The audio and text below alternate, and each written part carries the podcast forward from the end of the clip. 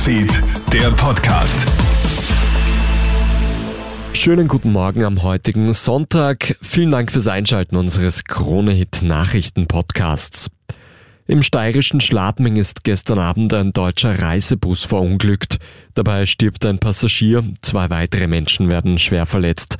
Der Reisebus mit 32 Insassen kommt aus bisher ungeklärter Ursache von der Straße ab.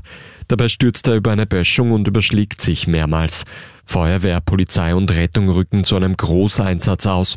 Jetzt laufen die Ermittlungen, wie es zu dem Unglück kommen konnte.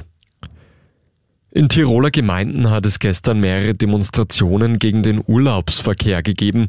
Die Anrainerinnen und Anrainer im Außerfern in Musau und Heiterwang beschweren sich nämlich über verstopfte Straßen.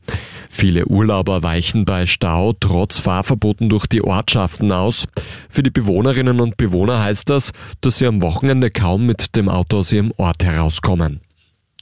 Großbritannien kämpft mit einer Lebensmittelkrise. Nicht nur Salat, Gurken und Paradeiser werden knapp, auch Obst könnte demnächst ausgehen. Die britische Landwirtschaft schafft es nicht mehr günstig zu produzieren. Wirtschaftsfachleute sehen auch den Brexit als Mitursache.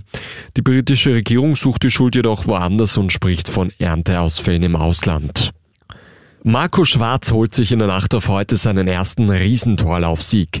Der 26-Jährige liegt zur Halbzeit im kalifornischen Palisades Tahoe noch auf Rang 5. Nach einem starken zweiten Lauf fährt der Kärntner der Konkurrenz jedoch davon. Ebenfalls stark Stefan Brennsteiner als Fünfter und Raphael Hase als Neunter. Das war der Krone Nachrichten Podcast für heute früh. Ein weiteres Update, das hat dann mein Kollege Felix Jäger am Nachmittag. Einen schönen Tag noch. Newsfeed, der Podcast.